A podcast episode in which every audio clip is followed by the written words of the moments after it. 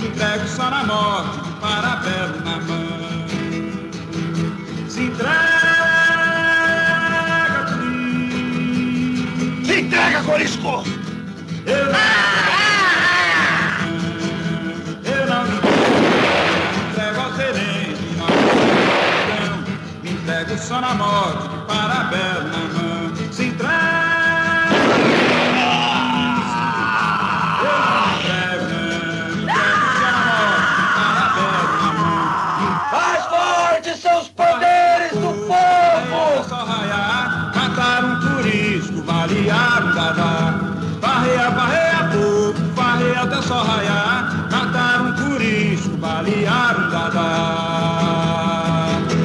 sertão vai virar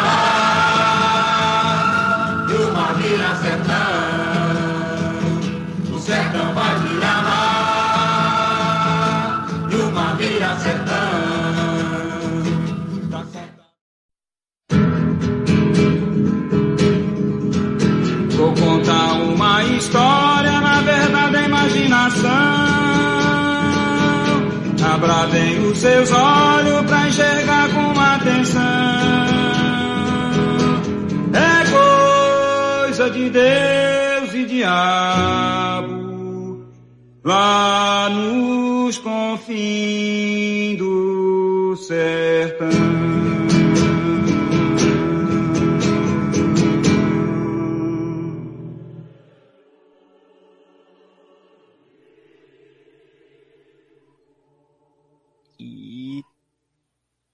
Tá gravando. Deixa eu só subir aqui o achar o script que eu mandei.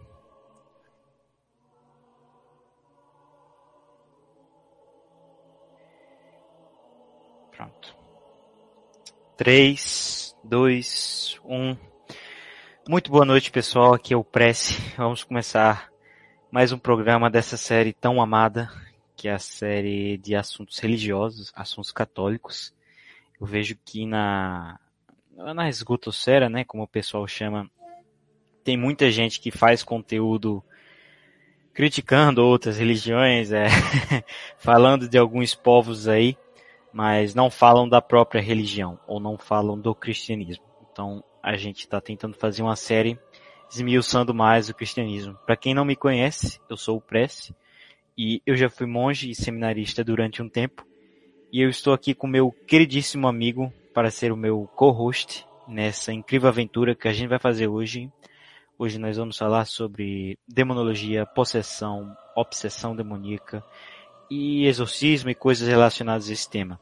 Provavelmente será feito em duas partes, porque é muita coisa, muita coisa mesmo que eu tenho para falar. Mas vamos ver se conseguimos fazer só em uma. Então, se apresente aí, Superbra. Opa, e aí, tudo bom, ouvinte? Então, perfeito. É, cara, só para começar enchendo um pouco de linguiça, eu tava lendo hoje e existe um santo chamado Chad. então, os ouvintes aí quiserem ter devoção a São Chad, fica a dica. Chad de Mércia. O cara fundou vários mosteiros, literal Chad. Vamos lá. É, começando logo, sem enrolação. Deixa eu só checar aqui um, um, a tradução de uma palavra. Eita, bexiga. Tá. É, pronto. Então, ouvintes, o tema de hoje vale ressaltar que eu não vou estar tá falando nada que é proibido de se falar sobre esse tema, que eu fosse excomungado ou alguma coisa desse gênero. Eu tô falando, eu vou falar do tipo de conteúdo que todas as pessoas deveriam saber, né? Mas que, infelizmente, todas as pessoas não sabem. Então, tem um outro tipo de conhecimento dentro da demonologia que não é bom que todas as pessoas saibam. Por exemplo, Super Bra. Você acha que seria recomendável todas as pessoas do Brasil saberem engenharia química? Olha, na minha opinião, não. Não. Nem um pouco. até então é mais ou menos assim a demonologia. Tem alguns princípios, algumas coisas que é bom que todo mundo saiba. Mas saber tudo completamente podia dar muito errado, porque as pessoas podem usar esse conhecimento para o mal. E eu não vou indicar livros aqui, eu não vou indicar obras. É, eu só vou, se eu indicar algo é algo que você pode ler sem ter consequências, porque normalmente a galera que estuda isso de, tem consequências sérias, tipo obsessão ou é, o demônio mesmo vai tentar a pessoa mais, ou só da pessoa ler alguns alguns nomes ou tê-los em mente já atrai essas criaturas. Algumas criaturas que são bem menos conhecidas, mas não por isso menos poderosas, só de saber o nome dela é, já traz bastante problema. Então eu queria falar um pouco, cara, daquele é, puxar de quem viu aquele episódio do Super Bra que era Aliens, Demônios e Vevecos. Você falou coisas bem interessantes e eu queria puxar um pouco do que você estava falando. Bem, é, a primeira coisa que você falou, que. Quer dizer, eu vou falar das coisas que me foram bem notáveis. Seria os demônios viverem fisicamente conosco. Eu, eu, eu tô certo que você falou ou você se expressou de outra maneira? Não, não, sim, foi isso, entendeu? Que eu acho, cara, que já tá começando, inclusive, a. Entendeu? A ter bichão aí andando junto com as pessoas normais. Eu sinto isso, entendeu? Até porque a maioria das pessoas não sabe como é a aparência de uma criatura dessas, né? É, entendi. Então, cara, a minha visão ela discorda um pouco, porque imagina o seguinte. Imagina assim um cara tipo o Super Bra, né? Vamos pegar o seu exemplo que você falou, que você é cristão, mas ainda não não tem muito definido o que, não, não, não reza consistentemente, eu suponho, e tal. Imagina que um determinado dia um demônio aparece na sua frente. Com toda sua beleza, né? Para não dizer outra coisa. Nossa, você ia se converter imediatamente, ia começar a rezar mil terços por dia. E aquela história que eu falei, né? Dos pastorinhos de Fátima, da aparição de Fátima. Nossa Senhora mostrou o inferno para eles quando eles tinham sete anos. E depois desse dia, eles ficaram completamente, entendeu? Os caras rezavam o dia inteiro, usava, se chicoteava, usava silício e rezava o dia inteiro, fazia muita penitência. Então, é, se mostrar para o demônio não seria algo muito interessante. Por isso que hoje em dia nós temos tão poucos fenômenos espirituais, a gente vê tão poucos espíritos porque eles querem que a gente acredite na, na teoria de que não existe nada, que é tudo invenção da mente, né? Então, não, eu não acredito que eles participariam fisicamente desse mundo, porque estrategicamente seria pior para eles, tá? É... Cara, então, eu, eu até concordaria, cara, mas tu já ouviu falar no negócio, eu acho que é Body Horror o nome, não sei, talvez eu esteja errado, é, mas se você procurar aí homem diabo aí, sei lá, homem homem demônio, você vai achar um maluco que ele é brasileiro, cara. Que o maluco é brasileiro, entendeu? E, e o cara, ele fez um monte de modificação no corpo, entendeu? O cara colocou dente de, de ferro, afiou os dentes, é, cortou o dedo anelar, meteu um monte de cara é horrível, entendeu? O cara, literalmente, o, o objetivo dele era. Não, eu conheço esse cara, pô. Eu conheci ele em 2018. que eu tava vendo o então, vereador. Mano, top 10 vereadores um mais desse, inusitados. Cara. Aí apareceu ele. um maluco desses, cara, na minha opinião, entendeu? Tipo, sei lá, entendeu? Se você colocar ele do lado de um demônio, não dá para saber, entendeu? Se você visse um cara desses na rua à noite, você ia achar que é o quê? Que é um demônio, entendeu? Aí você ia se converter imediatamente também. Então não sei. Pode ser que, sei lá, eles não venham talvez tão diretamente assim, né? Corporeamente, que nem você falou. Mas sei lá, cara, tem um monte de Jorge aí agora que, que tá aí, entendeu? Prontinho pra ser possuído. Ou sei lá o que, entendeu? Tipo, não sei, cara. Eu, eu realmente acho que vai chegar uma hora que eles vão vir sim, cara. Vão viver lado a lado com as pessoas. Eu vi uma thread, cara, no Twitter de um maluco meio doido também, assim, que ele fala sobre isso, que tipo, tem novos fenótipos surgindo, entendeu? Uns bagulho muito nada a ver. Ele, Isso aí é até meio preconceituoso, mas ele pegou umas fotos lá de umas crianças, cara. Eu não sei a etnia dessas crianças, né? Mas elas pareciam ser de uma etnia assim meio, né, meio diferente. E ele falou, mano, essas crianças parecem com um Goblin, velho. Eu olhei e parecia mesmo, entendeu? Então, tipo assim, as pessoas estão meio que ficando talvez diferentes, entendeu? Tão, tão ah, mas isso aí é porque na medicina moderna, pessoas que antigamente não deveriam se reproduzir se, reprodu se reproduzem. E outra, às vezes mistura de raças dá errado, por isso que. Opa, não pode falar disso. Mas. por isso que antigamente não podia, entendeu? Porque às vezes, por exemplo, teu pai é branco, tua mãe é de outra cor. Aí o encaixe do osso vai de branco, aí o osso vai de outro. Por isso você pode ver que quem tem, né? Etnias muito diferentes, e eu não, não apenas falando de branco e preto, mas também asiático com africano, ou sei lá, muito diferentes, você pode ver que eles têm algum problema, é, sei lá, na mão, no pé. Eu mesmo conheço uma menina que ela anda torto. Por quê? Porque o, o encaixe do osso veio do pai e a pé, o encaixe do pé veio da mãe. Como era muito diferente, aí bugou, entendeu? Então pode ser isso, né? Uma mistura. Ah, cara, não sei, mano. Os malucos tinham literalmente a orelha pontuda, cara. A orelha ah, do maluco é era bizarro. pontuda. Isso é bizarro. As duas vai... orelhas do cara eram pontudas. Ah, mas se for acreditar tudo em que aparece no. no, no ah, não, sim. É. é, sim, é meio intancável, né? Mas. Tá. Ô, Press, deixa eu fazer uma pergunta aí, cara, rapidinho. Faz aí. Pô, cara, você é racialista, cara? não, mas isso é a verdade, entendeu? Isso é um fato científico. Essa coisa que eu falei, mas querer dividir as raças, não, velho. Assim, não sei o que você quis dizer com isso, mas. Não, cara, é que eu fiquei curioso, sabe por quê? Porque é o seguinte, cara, é.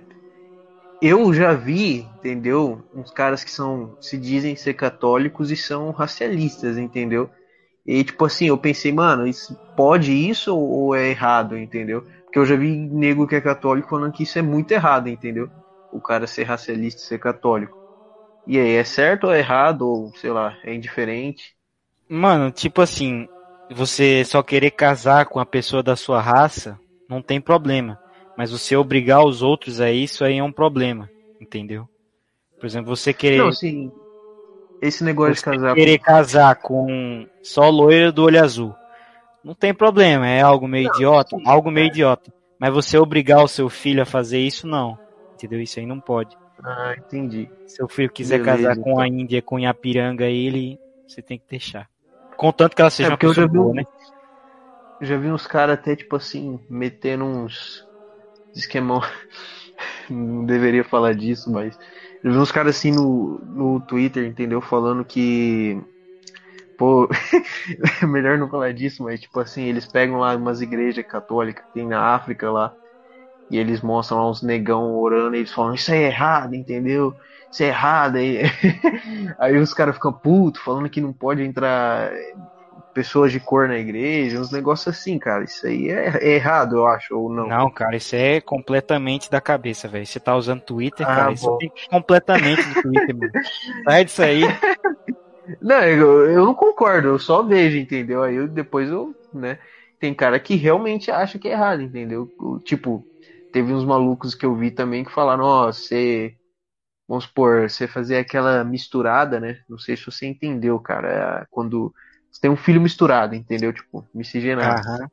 Eu já vi cara falando que é errado. Tipo, falando, não, não, isso é errado. Entendeu? Tá, tá, na, tá na Bíblia, então parte que é errado. Eu não sei o que. Entendeu? Os caras falam, mas. Não, nada a ver, pô.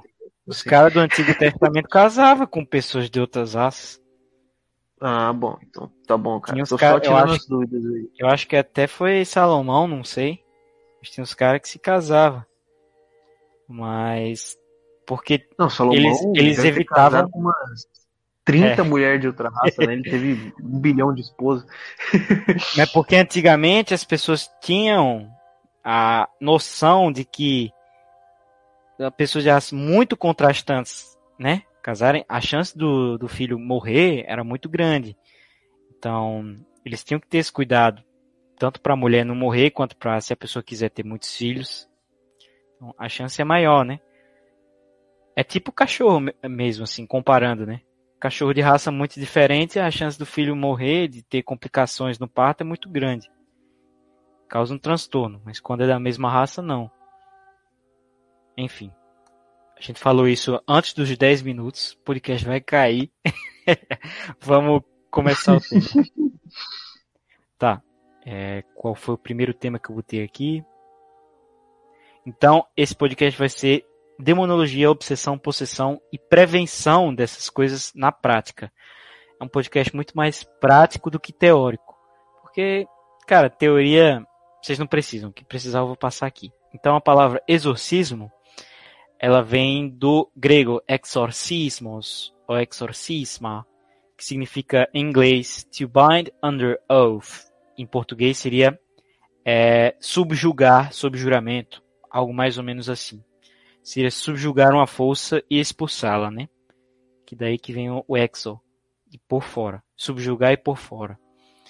Então, o que que a gente vai tratar aqui de demonologia? Demonologia seria o o que que é demonologia? Seria o estudo dessas criaturas espirituais é, que os católicos acreditam que são malignas, né? Que atuam de forma maligna na Terra e como é o comportamento dela, o que, que elas podem influir no nosso dia a dia, o que, que elas podem influir na nossa mente, o que, que elas podem fazer, o que, que elas não podem fazer e como se prevenir do que, que elas podem e não podem fazer, como ela engana as pessoas, etc, etc. É, no seminário eu tive aula de demonologia 1, digamos assim, mas esse estudo mais completo que eu falei, você só tem depois de se formar padre, ou seja, você fica seis anos no seminário estudando. E só depois que você faz o Demonologia 3, digamos assim. Tem um, dois, três, ou quatro, não sei. Nesses aí você vai ver realmente coisas que podem te atrapalhar. Porque você vai ver por e ele só esse curso só é feito para algumas pessoas. Porque, por exemplo, vai ter ali em alguns é, livros antigos, tem lá. Ritual de como fazer dinheiro. Então, se o padre não for um padre muito bom, talvez ele acabe lendo e fazendo, em vez de prevenir esse ritual, entendeu? Ô, mas o ritual funciona ou não? Só por curiosidade. ah, cara, se eu falar, os ouvintes vão fazer, mas funciona. Quer dizer. Ô, louco. É, quer dizer, não é, é assim, entendeu? As, o demônio ele sempre vai querer fazer o que for mais vantajoso para te levar para o inferno. Então, se o ritual funcionar for melhor, ele, ele funciona, entendeu? Mas, por exemplo, vamos supor que o cara ele não funciona, ele tenta fazer um mais poderoso ainda. Aí o demônio não vai fazer funcionar, porque ele conhece aquela pessoa, entendeu? Ah, não, ele é teimoso, ele vai fazer um mais poderoso ainda. Então, depende. Mas se a entidade quiser, e se Deus permitir, ela funciona assim. Mas se Deus não permitir, também não funciona. Vamos supor que. Ou pode ser até permitido o ritual, mas, digamos assim, dê tudo errado no meio, ou tenha consequências negativas, e essa criatura tenha que se manifestar de forma negativa, para meio que a pessoa, né, Deus dê um soco na cara dela, e ela não. e ela desvie o caminho do precipício, entendeu? É tipo um patinho indo pro precipício você tem que dar um soco no estômago dele para ele não cair lá. Pra ele parar de correr. Então, isso eu já vi acontecer muitas vezes, né? É, teve alguns, algumas pessoas que eu conheço. Duas eu acho que já fizeram rituais assim. Eu desconfio de três. Não, desconfio. Duas conheço, desconfio de três, isso. E eu vou falar um pouco mais da minha experiência pessoal com isso depois. Então, vamos tratar de uma, de uma parte mais teórica agora. É, no Código de Direito Canônico de 1927 ou de 1984, é, ele tem a parte de exorcismo. Qualquer pessoa pode ler essa parte, só que é uma parte bem mais teórica, tá? Então, se você for ler lá, ele fala que qualquer pessoa pode efetuar um exorcismo validamente. Ou seja, o Superbra, teoreticamente, pode efetuar um exorcismo e dar certo. Só que seria um exorcismo ilícito. Seria ilegal, digamos assim. por exemplo, é, o Superboy ele tem capacidade de matar uma pessoa, só que isso é ilegal, né? Então, nessa mesma coisa, seria desse mesmo jeito. O Superboy poderia fazer um exorcismo, só que é algo ilegal, e a igreja determina que é algo ilegal porque é algo extremamente perigoso para ele. É, teve até um caso recente de um, de um leigo que foi tentar fazer um exorcismo, e uma caneta saiu voando no coração dele, perfurou e ele morreu. Então. Caramba! então não recomendo muito. Também é uma atividade que exige muita concentração, muita paciência, preparação, né? E dons divinos, claro, dons divinos. Então, cara, deixa eu fazer uma perguntinha rápida então. Você falou esse bang da caneta aí. Eu só consigo pensar naquele filme lá, tipo, Invocação do Mal, esses filmes assim. Então é nessa pegada, assim, quando acontece um exorcismo, é nesse nível. Eu não tipo... conheço esse filme, eu não vejo filme terror. Como é que é esse filme? é tipo assim, cara, é... imagina, vai, sei lá. Cara, é tipo, é difícil explicar, mas ah, esses filmes de terror de hoje em dia, eles gostam de falar de, de, de demônio, essas coisas tal. E às vezes tem um exorcismo no filme. E aí na hora do exorcismo tudo em volta fica voando, aí as coisas saem, saem jogando, aí às vezes o padre que tá fazendo o exorcismo ele não, apanha. Não, necessariamente. É, o ah, meu tá. superior, ele, por exemplo, eu conheci um monge lá no mosteiro, que quando o meu superior ele, ele era exorcista. Ele é um dos melhores do mundo. Eu diria que uns, uns três melhores do mundo, assim, cinco melhores. Três melhores.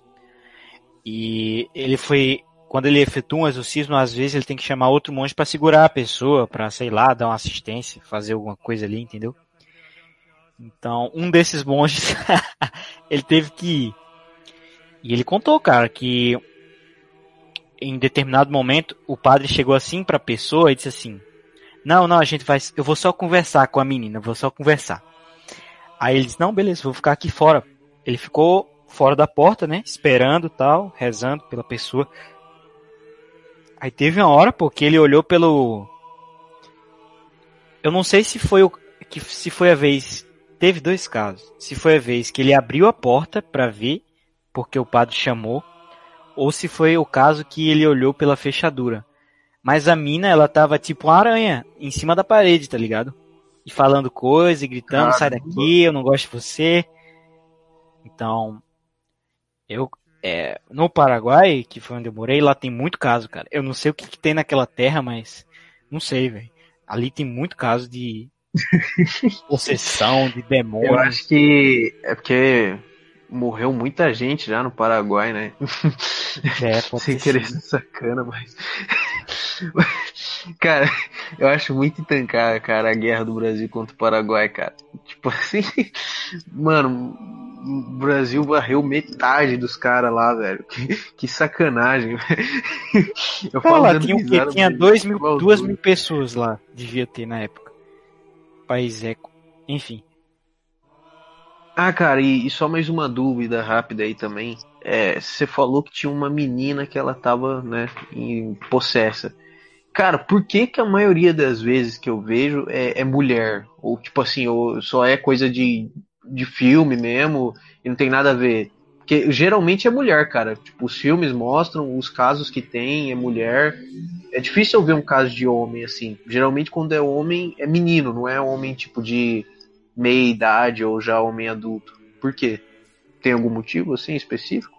Olha, dos casos que eu conheço, vamos lá. É... Um foi homem, esse aí que eu falei, mulher. Teve outra que foi mulher. Aí teve um homem que. Vamos lá. Teve essa mulher, teve uma mulher que se matou, teve o homem que se matou, teve o homem que morreu. Então, dois, dois. Cara, teve um padre que ficou possuído, teve o seminarista que ficou possuído. Então, cara, eu acho que dá meio a meio, assim. Eu conheço mais homem, mas é porque eu era do ramo masculino, né, religioso. Então, mas, no geral, deve dar a mesma coisa. No geral, deve dar a mesma coisa. Hum, mas entendi. os casos, realmente, parando para pensar, os casos mais pesados relatados foram engraçado que foi em duas mulheres alemãs, e uma era camponesa, outra era normal, e um homem francês. Então, Os dois casos mais pesados que eu conheço foram em mulheres, né? Mas E outra coisa, eu tô, Pode falar, igual uma pode falar. criança perguntando muita coisa. Mas tipo assim, é, você disse esse, esse caso das mulheres alemãs e do, do homem francês. Eu não sei se é recente ou se é antigo. não, dos que eu Mas- falei antes, dos quatro homens e quatro mulheres, é, é que eu conheço. Conheci Ah, tá. pessoas que estiveram no exorcismo, tá? Mas esse Ah, da tá, mulher porque- alemã e da francesa eu não conheço. Ah, tá. Porque assim, cara, tipo, eu penso que hoje em dia deve ter muito mais, né? Porque antigamente o pessoal era mais colado em Deus, né? Então hoje em dia deve ter mais, né? Não Ou não? necessariamente. Não necessariamente. Porque assim, é, eu eu já passei por não possessão, mas eu já passei por obsessão demoníaca. É, três vezes, eu acho. Deixa eu contar. Três vezes, uma leve e duas, uma média e uma pesada. Então, a possessão demoníaca, ela é uma estratégia do demônio quando ele não tem mais nada na manga. Por exemplo, vamos supor o ouvinte aí que gosta de ver é, X vídeos. O demônio vai chegar lá vai falar assim, ah, vê lá X vídeos, pô, mal maneiro. E o cara vai. Ele não precisa possuir a pessoa, ele não precisa obcecar a pessoa. É muito simples levar esse cara pro inferno. Só botar ele pra ver X vídeos ou ver mulher no TikTok. É só cochichar um negócio no ouvido dele. Ou às vezes nem precisa disso. Tem pessoas, pô, tipo esses cracudos aí da rua. Se você for perguntar pra um médium, não, não tem. Quer dizer, se você acredita em médiums, né? Não tem demônio perto dele. O cara já tá tão destruído que eles não precisam mais ficar nele. Eles vão procurar outros. Entendeu? Os caras são o próprio demônio de si próprio. Esses caras destruídos mesmo. Não precisa ser os da rua, não. Só um cara destruído mesmo. Que comete pecado mortal a cada 10 minutos, 5 minutos. Esses caras aí de podcast ficam falando mal do outro a cada 2 minutos, por exemplo. o cara já é o próprio algoz. Então vamos continuar. É, e isso que você falou, que tem muito mais casos hoje em dia, tem tudo a ver com o que eu ia falar, que era uma revelação do Beato Palau, que ele é um beato carmelita, que Deus ele dá uma revelação para ele sobre exorcismo e possessão. E nessa revelação ele fala justamente isso, que os demônios hoje em dia, 90%, ah, todos quase, todos, se escondem na forma de doença mental. Eles agem como doença mental, entendeu? Porque hoje em dia as pessoas, né? Ah, é muito simples. O cara vai chegar no médico, o médico vai dizer, ah, isso aqui é TDAH. E o cara vai estar certo que é uma doença e vai passar um remédio que, aliás, não funciona para nada. E eu queria gravar um podcast um dia sobre antidepressivos e esses remédios psiquiátricos. Mas voltando, então eles vão se se mascarar do que dá, entendeu? Então, é muito fácil se mascarar de TDAH, de bipolar, de depressão. Muito fácil. Então, hoje em dia, tem mais casos, sim. Só que eles são tratados como se fossem doenças mentais. Eu, por exemplo. É, o meu caso de, de obsessão que eu passei, que eu vou falar um pouco mais depois. Se eu não tivesse, se eu fosse, por exemplo, o Prece de quando eu tinha 14 anos, eu ia pensar que era, sei lá, que era. Como é que é aquele negócio? Toque. Acho que era toque. Eu ia pensar que era toque, ansiedade, sei lá o que. Mas com os conhecimentos teológicos que eu tenho, com o estudo que eu tenho, era meio. Era re, completamente claro que não se tratava disso. Porque eu nunca tive esse problema. E não tinha razão para eu ter esse problema. E também era de, um, de uma forma completamente grotesca, enfim. Não, não grotesca, mas esquisita, inusual. Enfim. Depois a gente fala sobre isso. É, então, tem alguma dúvida ainda? Para fechar esse tema? Não, não. Bora, bora. Beleza. Tá. Então, é, eu quero diferenciar para o ouvinte o que, que é a diferença de uma obsessão para uma possessão demoníaca. Então, você sabe o que que é uma obsessão demoníaca, Superbra? Cara, mais ou menos. Eu acho melhor você explicar aí. É, imagina, por exemplo, já teve alguma mina que ficou obcecada por você? Como é que ela era? Ela era feia pra caramba. Não, mas como é que era o comportamento dela? Como é que era o comportamento dela? Ah, bom. ah, cara, tipo assim, é- era estranho, velho. Eu lembro que eu tava lá né, na escola, acho que era. Pô, sei lá, faz tempo isso aí. Aí, tipo assim, eu ficava andando lá na escola, e aí ela, ela ficava atrás da. Que lá na escola tinha umas colunas, tipo, que sustentava lá. E ela ficava atrás das colunas, velho. A mina era estranha pra caramba, velho. Ficava lá, tipo, "Ô", tal. Aí, doidona. Era, era zoado, cara. Eu passava assim, conversando com uma amiga, ela. Ai, ele é tão lindo! Falava assim, tipo, meio com a amiga dela, mas dava pra escutar. Era uns bagulho bem bizarro, cara. Mas de resto. é, era isso, entendeu? Era esse o comportamento dela. E como é que era o seu comportamento quando você ficou obcecado por alguma mina? Pô, cara, aí você me pegou, hein, mano. Deixa eu ver. Ah, cara. é... Ah, não sei, cara. Sei lá, eu ficava olhando a mina de longe, que nem um Jorge lá para. Uh, Tá bom. O exemplo não deu certo para introduzir o tema, mas valeu a tentativa. É, obsessão demoníaca, então, é quando é mais ou menos assim. Por exemplo, aqui no Nordeste tem uma coisa completamente retardada e tem um cara da minha família que faz isso. É, nossa, cara, que terrível. É, é um tipo de mendigagem diferente. É uma pessoa que ela fica grudada em você até você dar cinco reais pra ela, entendeu? Então você tá andando na rua, aí do nada essa pessoa vem e fica do seu lado. E você vai fazendo suas coisas e ela fica do seu lado, entendeu? E ela não desgruda de você até você dar cinco reais. Isso não é raro no Nordeste. De vez em quando pode acontecer com você. Então o cara fica lá grudado e você diz, mano, sai daqui, vai embora. E o cara fica sem falar, grudado. Ele já sabe, né? Você já sabe o que, que ele quer e ele sabe qual é a tua. Então o cara, ele vai ficar ali até você dar os cinco reais para ele. E é uma vitória por cansaço. Não é por agilidade ou merecimento. É uma vitória por cansaço. Então a obsessão é mais ou menos assim. Demônio, como ele age principalmente, é, alguns diriam que é a mente, né? Mas eu acredito que a gente tem uma, por exemplo, gente- o nosso ouvido ele escuta sons acústicos, sons biológicos, sons materiais. Eu acredito que a gente tem como se fosse uma antena que escuta sons espirituais, seja de anjos, seja de demônios, né? Então, ele vai ficar nessa antena espiritual te fludando de alguma coisa para te fazer desistir, te fazer cair, como no exemplo daquele mendigo, né? O cara que fica grudado com você até você encher o saco e dar os cinco reais para ele. Então pode ser é, várias coisas.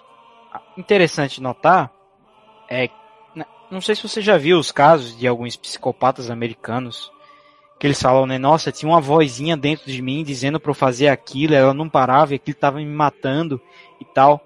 Então pode chegar nesse nível sim. É uma vozinha que fala lá, são pensamentos consistentes e recorrentes, tá? E vai depender do que, que a pessoa tem. Então, lembre-se disso, ouvinte. É, o demônio ele pode te tentar para você bater punheta, mas se ele tivesse a brecha, se ele tivesse a oportunidade para te tentar para você pular de um prédio, para você comer um cachorro, ele faria isso, entendeu? Ele faz o que, que ele pode no momento, o melhor que, que ele pode. Então a obsessão vai ser justamente com a, com a sua maior fraqueza no momento, ou, ou enfim, com um tema que você não tenha particularmente paciência. Vamos supor que ele percebe que você é, está tendo um relacionamento infeliz com a sua mulher. Aí, vamos supor que, por exemplo, é, aí ele vai lá e fica te dando uma obsessão demoníaca. Trai tua mulher, trai tua mulher, trai tua mulher, ela não presta, ela não presta, ela não presta. Desse jeito, cara. Desse jeito. Eu já passei por isso. Que foi quando eu saí do seminário, pô. E tipo assim, não, perdão, eu saí do mosteiro. Aí pra eu entrar no seminário, faltavam uns 10 dias assim, para o dia de entrada, né? E aí eu fui para casa de um parente meu esperar até o dia de entrada no seminário, que ficava perto da casa desse meu parente. Mano, quando eu saí do, do mosteiro, o momento que eu tirei o pé de lá, começou. Começou. Então, era, era todo dia assim. Falava o nome de uma menina que eu gostava. Olha a sacanagem. Ele, ele não falava nada mais, só falava o nome dessa menina. E era o dia inteiro, o dia inteiro. E eu já tinha esquecido dessa menina. E eu não tenho um pensamento recorrente. Então, ele ficava lá falando, Letícia, Letícia, Letícia. Por que, que você não fala com a Letícia? Por que, que você não manda um zap pra ela? Letícia, Letícia, Letícia. Aí beleza. Até aí tudo bem. Eu, ah, pode ser coisa de homem. Aí eu sonhava com a Letícia. Aí eu, antes de me acordar, olha como eu percebi. Quando você está se acordando, né, você ainda está se ligando, você não pensa direito, né? E, tipo assim, eu nem abria o meu olho direito para me acordar e começava Letícia, Letícia, Letícia. Eu nem tava pensando, mas já começava. Então, lógico, também tinha outras coisas, né? Algo, enfim, tinha cenas terríveis ou nos sonhos às vezes, sonhos sexuais constantes durante todo esse tempo. Então, isso é uma indicação de obsessão. Lógico. Não, não precisa ser só assim. Tem outras maneiras. Mas esse foi o meu exemplo. E foi difícil. Mas. E, e o mais engraçado, cara, que quando eu pisei no seminário passou. Eu não sei o que, que tinha no seminário, mas quando eu pisei lá passou. Parou. Foi embora. E. Muito engraçado, cara. Muito engraçado mesmo. Enfim. É. Deixa eu ver se tem. Tá. Então falei dos diferentes tipos de demônio para diferentes pessoas. Então, cara, ouvinte, vícios, como eu expliquei, né? O demônio ele vai agir a partir de uma brecha. Então, se ele vê um local ou um meio de pessoas que eles têm a tendência a algum vício, por exemplo, fofoca, maconha, cigarro, videogame. Ele vai se instalar ali para obcecar as pessoas ou para tentar essas pessoas que tenham uma fraqueza especial nesse tema. Então, vamos supor que se você não fuma e você se reúne com amigos fumantes. Então, pode ser que exista uma entidade ali cuidando deles para não, fumar não é pecado, vai. Que fuma maconha. É, pode ser que exista uma entidade ali que esteja cuidando deles para eles se manterem nessa vida ruim, né, de fumar maconha. E ele vê você e vai pensar: olha, esse cara aqui eu acho que ele cai. Eu vou tentar obcecá-lo ou vou tentar pelo menos tentá-lo de forma mais pungente, né? Então é isso, cara. Vocês têm que ter bastante cuidado. E como dizem na psicologia, isso também é, cai muito bem para a demonologia, que é não converse com a depressão. Então, os demônios eles são o demônio mais burro, ele é mais inteligente que o mais inteligente dos seres humanos. Então, se você conversar com ele, cara, ele tem uma retórica magnífica. Você vai acabar caindo na retórica dele, entendeu? E é uma retórica pestilenta, cara, pestilenta. Quando você entra no mosteiro, ele percebe que ele não consegue te levar a pecar de maneiras sensoriais, então ele vai começar a tentar te convencer a pecar de maneira retórica, com, tentando te convencer a não fazer alguma coisa, a fazer outra coisa, e cara, nossa, essa é a pior que tem, velho. Essa é a pior que tem. Porque na outra era só dizer não, não, não, não, não. Agora você tem que falar não, não, não, não, não, mas você tem um ponto de interrogação na sua cabeça. E o ser humano não consegue lidar bem com dúvidas. Né? Então, se não tem um padre preparado para resolver esse tema, Você vai ficar com aquilo, aquilo vai, né, crescendo, crescendo, crescendo até poder ter alguns problemas sérios.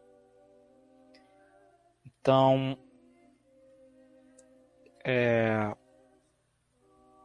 alguns, algumas pessoas e algumas profissões, alguns demônios eles têm uma predileção por elas. Né? Por exemplo, os monges existe um demônio que o apelido dele é o demônio do meio-dia.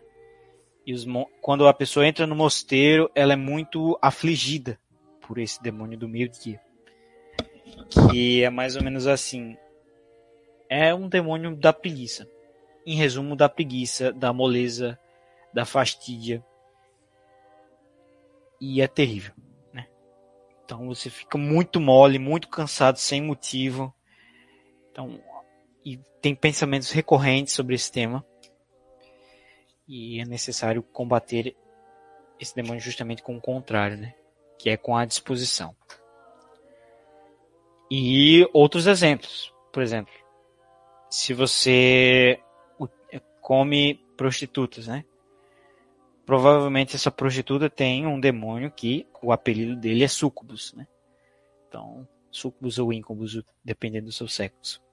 Então, é possível que essas criaturas te obsequem após o uso de uma prostituta. E por isso que muitas pessoas que fazem uso desse serviço não conseguem largar mais. Às vezes não é nem a vontade, às vezes é a tentação desse dessa criatura que, que é, dependendo do caso e dependendo da fraqueza do sujeito, é bem potente. É bem potente. Cara, eu acho que eu já tive um encontro com um desses, cara. Eu já até falei no meu canal um tempo atrás. Um tempo atrás, não, bem no começo mesmo. E, pô, não sei se vai dar tempo de explicar tudo, mas basicamente, cara, eu tinha ido dormir de tarde e aí eu tive um sonho, cara. E tipo assim, abriu uma parede na, na a parede da minha casa, tipo, abriu, entendeu? Ela, ela meio que abriu, entendeu? De de baixo para cima, foi abrindo como se fosse uma passagem secreta. E aí eu entrei, né? Obviamente que abriu um negócio aí, você vai querer ver o que é. E quando eu entrei, cara, eu tava num mundo novo, assim, tipo, como se eu tivesse em outra dimensão mesmo. E o céu era, era roxo, cara. Eu lembro disso aí perfeitamente. O céu era roxo, muito bonito. E aí tinha uma. tinha uma cama assim. Eu falei, opa, o que, que tem nessa cama, hein? O que, que será que tem, né? Aí tinha uns caras banando a cama assim, tal. Aí eu fui lá, falei, pô, vou dar uma olhada, né? Vou dar uma conferida, né? Aí eu cheguei lá e pum! Tinha uma moçoela muito da bonita tal. Aí fui lá e dei uma bimbada. e, e, cara, Aí eu vazei, né? Falei, pô, bimbei e vazei fora. Mas eu falei, mano, acho que dá pra bimbar de novo, hein? Aí eu peguei e voltei. Quando eu voltei lá, né, cara, tipo assim, voltei e tal. Eu falei, e aí, mano, bora continuar, né, tal. Cheio de querer lá. E, velho, como os bichos começou a dar risada de mim, começou a, entendeu? Caçoar da minha cara. Eu falei, mano, o que que esses caras otários tá rindo, velho? Aí que eu percebi, na né, situação em que eu tava. Aí eu peguei e saí vazado dali correndo, né? corri que nem um louco, que o bicho tava, tipo, meio que se modificando até. Aí eu corri, corri, corri, pulei para fora lá da, da parede, que nem um cara, um louco, todo envergonhado. Aí fechou, mano. Aí acabou o sonho, cara. Aí quando eu acordei, eu até verifiquei a parede, cara, pra ver se tinha fechado mesmo, tal. E aí, cara, tem foi algum, foi? Ou, tem ou algum ponto de infiltração? É, foi no seu quarto isso aí? Cara, eu tinha ido dormir na sala. Hum. Vê se algum local que tem problemas constantes de infiltração, cara, não sei que é coisa. Pior que eu vou te falar, mano. Tipo assim, a parede é que é difícil de explicar, cara. Eu, tipo, Ela tem muito problema, essa parede? Cara, a parede de baixo tem, cara. A parede de baixo dela, sim, tem. Essa tem, a de baixo. Mas ela, assim, não. A que abriu a, a passagem, mas a de baixo sim. Hum. A de baixo? É, cara, pode ser. Essas criaturas normalmente quando eles estão lá, elas deixam o local com problemas constantes ou é, infiltração, entendeu? Problema na elétrico, na luz. Eu não sei se a sucubus causa isso. Pela minha experiência, eu não vi nada. Mas tem outras que causam, tá?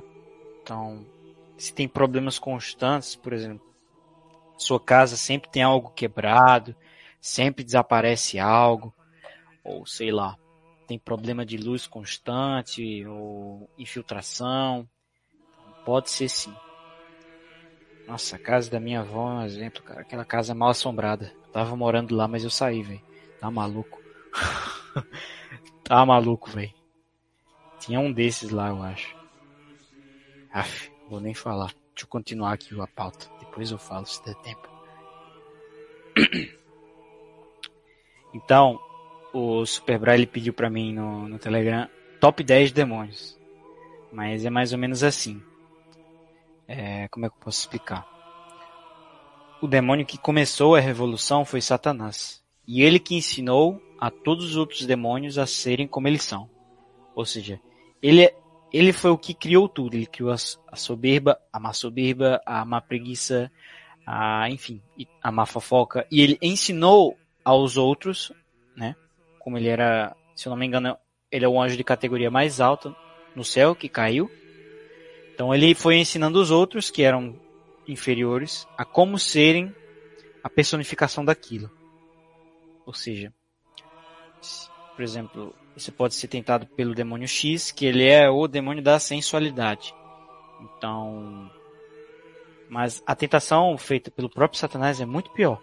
Porque além de ele ser a personificação da sensualidade, ele é o de todos os outros vícios. E como eu falei, né? Perdão, e como se tem na tradição, ele entoava os mais belos coros a Deus. Ou seja, ele pode se enganar muito fácil por meio de retórica, é, beleza, é, bens e etc. Então, ele vai enganar para quem já está mais avançado. Às vezes, como por exemplo, a gente tem uma noção de como o demônio funciona, baseado naquela passagem. Deixa eu só pegar aqui na internet. Aquela passagem de Mateus, chamada As Três Tentações de Cristo no Deserto. Não sei se você já leu essa passagem.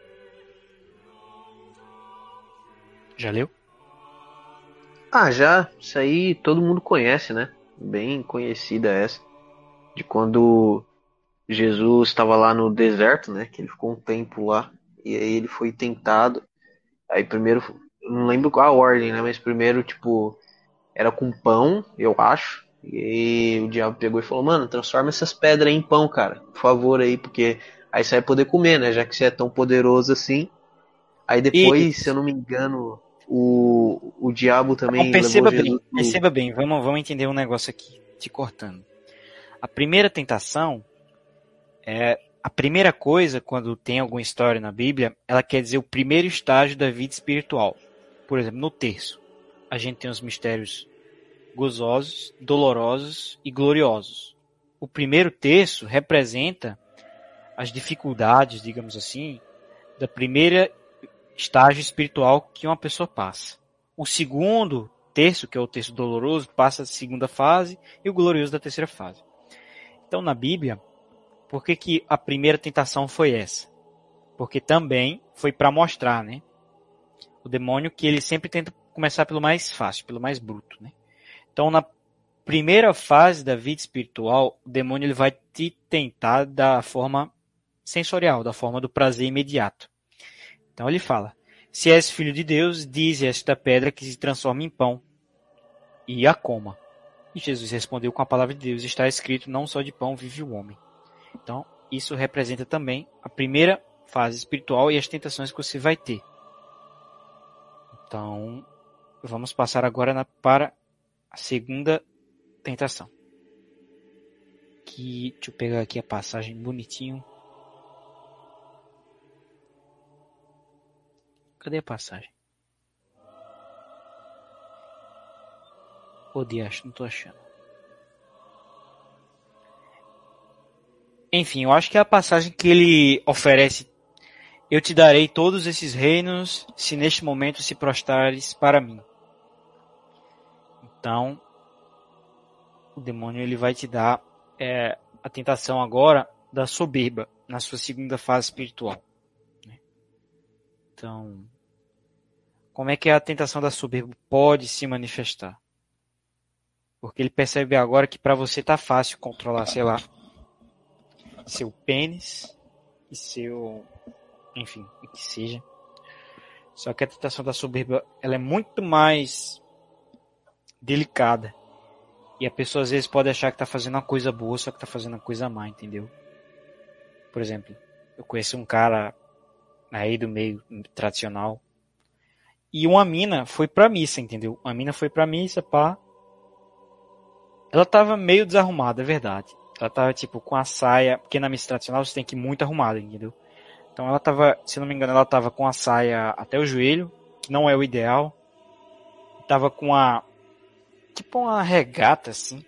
E com um decote não ridículo, mas. Porque você não pode. Tem que ser no máximo dois dedos depois do pescoço. Então, tava bem maior. E ela tava com aquelas unhas Wolverine que mulher usa. Então, esse cara chegou lá no fim da missa e falou: Ô, oh, você se veste que nem uma prostituta e não sei o que, não sei o que. Aí a menina não foi mais pra missa, entendeu? Então, o demônio, ele conseguiu é, ter essa tentação pra esse cara. E o pior é que esse cara até hoje ele deve achar que fez o certo. Falar pra menina que ela tava mal vestida e chamou de, de meretriz, não sei o que. Mas naquele momento não era o certo. Não era o certo a se fazer. Okay, né? A gente também tem um princípio de não julgar. Podia ser a primeira vez dela. Então o cara tem que falar na disciplina. Ele não falou na disciplina. Normalmente você pode agir assim na terceira vez, na quarta vez, mas a primeira vez tem que ser na disciplina. Então vamos ver aqui a terceira tentação. E essa aqui é mais ou menos normal para quem lê muito a Bíblia. E ele vai tentar te enganar com as tuas com teu próprio discurso. Entendeu? E ele tenta enganar o próprio filho de Deus com a Bíblia. Então ele diz: se és filho de Deus, lança, se joga desse penhasco, porque está escrito: ordenou aos seus anjos a teu respeito que te guardasse e que te sustivessem em suas mãos para não ferires o teu pé em alguma pedra. E Jesus disse: Está escrito: Não tentarás o Senhor teu Deus. Então, a pessoa, quando tiver uma tentação dessa das Escrituras, tem que responder com outra Escritura, só que sem estar adulterada, né? Porque todas essas tentações escriturais ou de direito canônico, que seja, elas não estão no, no, verdadeiro sentido daquela coisa, tá? Então, deixa eu ver se tem mais alguma coisa para eu citar. Então, a tentação é basicamente isso. E eu vou postar um podcast muito maneiro, cara, chamado As Três Maiores Ilusões do Homem Moderno. Vai sair terça, é sábado que, que vem. Os ouvintes vão gostar. E é justamente falando sobre a tentação também, no começo deles. Tá? Então, vamos continuar. Deixa eu ver se tem mais alguma coisa para falar. Tá bom. Então, já que eu falei a parte meio chata aqui, vamos falar da parte legal que são as histórias que eu sei que aconteceram com pessoas que eu conheci. Eu particularmente não é, não presenciei nenhum exorcismo porque não teve na época em que eu estava lá. É... E o meu superior ele não estava no local em que eu estava sempre acabava que eu estava num local diferente dele, que é o, o superior que efetua exorcismos, tá? Então, deixa eu subir minha água.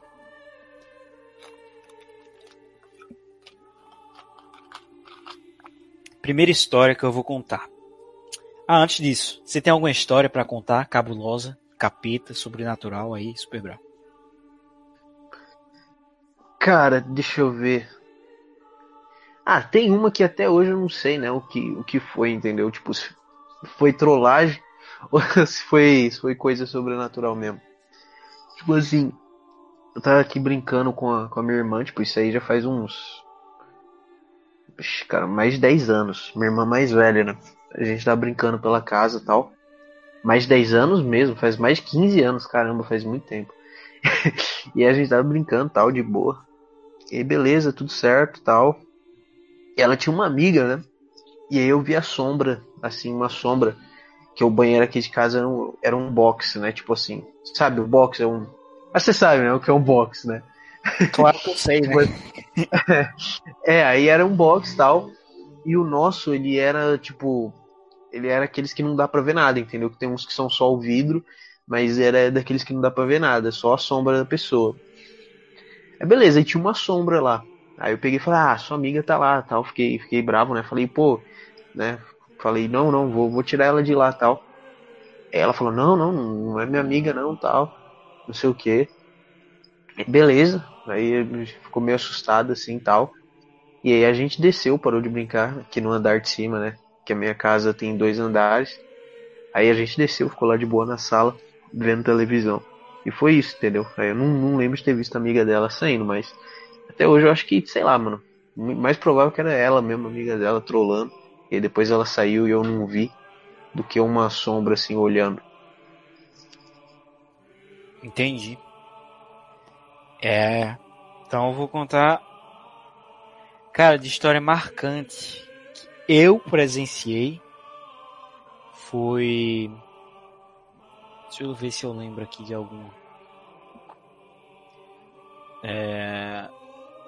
Tá, tem um amigo meu que eu acho que ele sofreu. Ah, tem. Eu tenho três histórias, vai. Vou contar a mais simples. Eu tava no dia de finados, pá, tava voltando pra casa, a BR tava toda escura. Não era nem BR, era a estrada do meu estado aqui, toda cagada. Tava toda escura. E veio uma luz muito forte vindo. Uma luz de holofote. Era tipo uma colina e a gente tava descendo e no sentido contrário vinha outra luz, muito forte. É como se fosse uma luz de uma moto, toda branca. Aquelas redondinhas. Então, a gente tava descendo, ele tava subindo, e quando meu pai chegou perto, desapareceu. E não tinha nenhuma moto. Então ela se é, esmigalhou no ar. E tem um professor de geografia meu que já passou pela mesma coisa, cara. No mesmo estado. Tava andando, só que na dele foi uma, foi uma rodovia reta, né? Ele tava andando reto pra frente e viu um holofote para trás, passou por ele assim, sem fazer barulho nem nada, só a luz e não tinha nada, não tinha nenhuma moto, nenhum barulho. Não era bicicleta nem nada.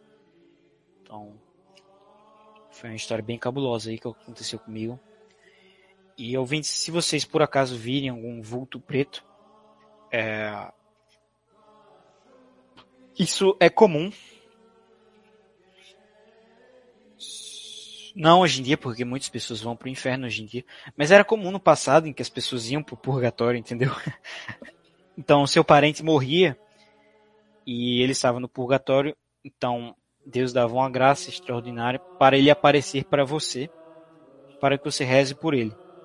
Só que como a alma dele está tão desfigurada, né, pelo pecado, então ele não aparece bonitinho e tal. Ele aparece como um Ele vulto parece preto. preto. Não, é- Ai, que relaxa, cara. Meu Deus. Pô, É um vulto, isso que eu acho. A pessoa vai ver vai se assustar, cara. Ela não vai orar por, por aquilo, entendeu? A não, Não, porque que no passado não. todo mundo sabia, todo mundo sabia disso. Ah, você viu um vulto? Ah, deve ser fulaninho de tal que morreu ou outra pessoa. É mesmo? Caramba.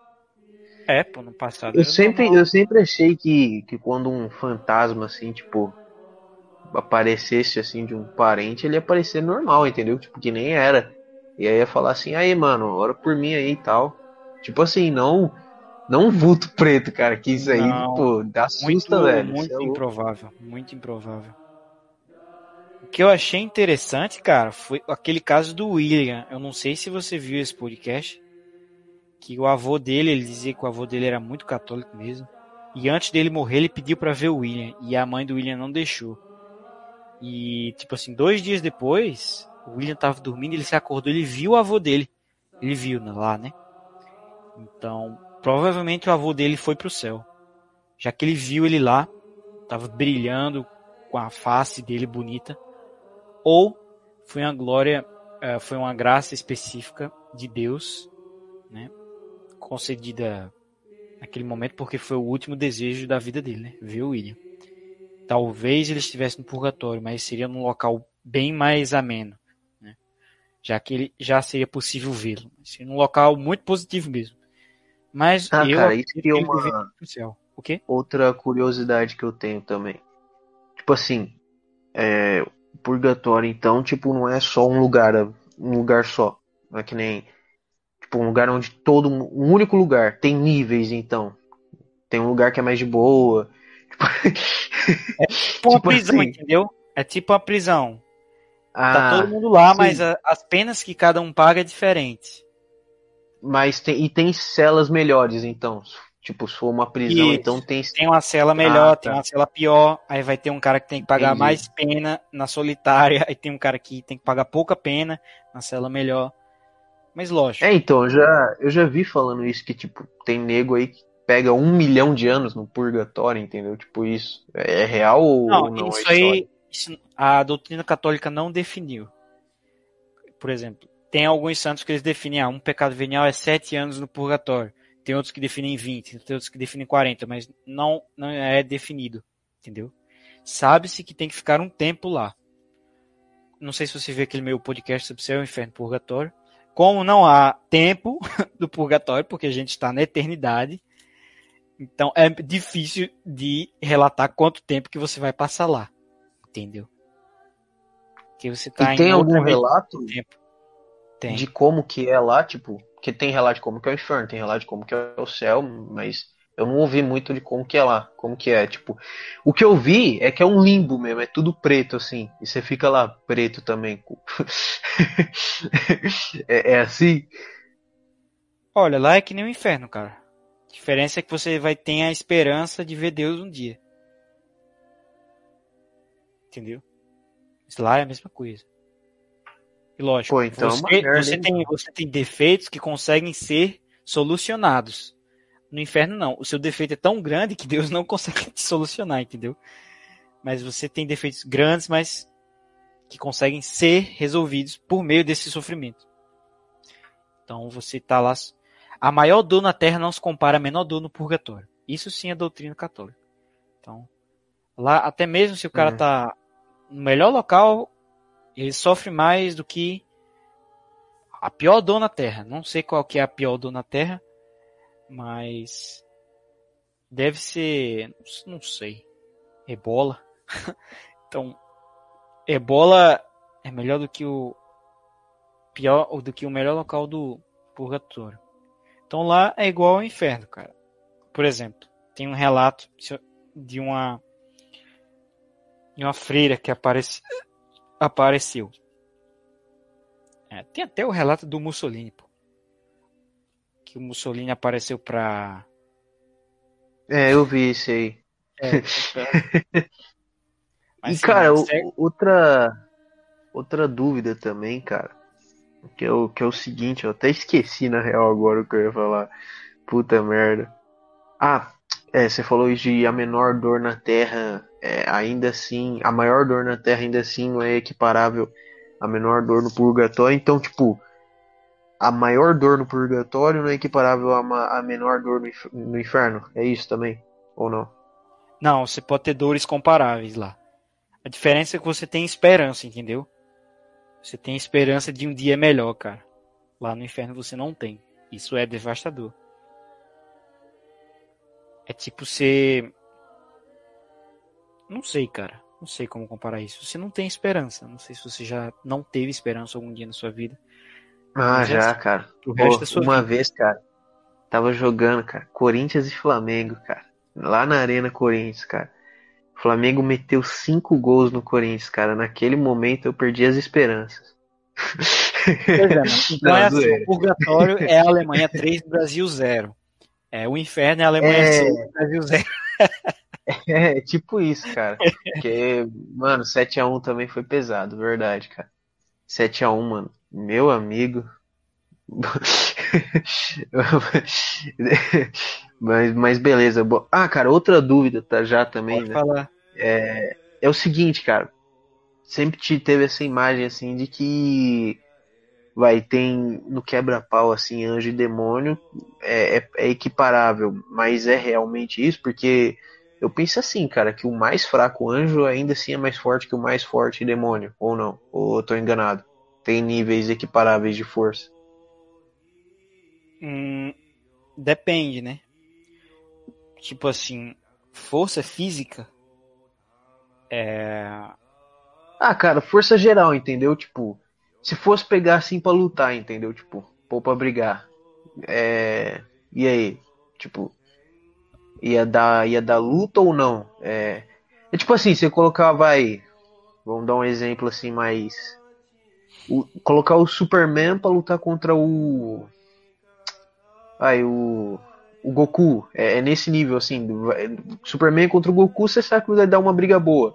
Ou é um negócio assim de tu colocar o Superman É pra porque lutar a contra luta o. lá sei não lá. é exatamente no soco. É mais espiritual, entendeu? Não, sim, mas eu digo assim, nesse, nesse nível mesmo, de confronto espiritual, tem alguma comparação ou não?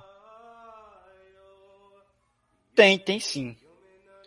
Por exemplo, um padre, normalmente, se eu não me engano, tinha-se o costume de dizer que ele recebia outro anjo da guarda. Porque pro trabalho dele ele vai receber mais 20 demônios que vão encher o saco dele. Então se dava-se outro anjo da guarda para ele. Cuidar dele justamente porque um talvez não desse conta de tudo isso. Mas, cara, o ser humano consegue vencer todos eles que Deus lhe dá a tentação proporcional a cada um. Então, um ouvinte aí que reclama, ah, eu não consigo sair da pornografia, papapá, consegue sim, cara. Deus, ele, ele permite essa tentação, primeiro, para pagar seus pecados, né? Segundo, não leve a mal termo, mas também é uma vingança. Não seria exatamente vingança, mas justiça, né? Pelo que você fez.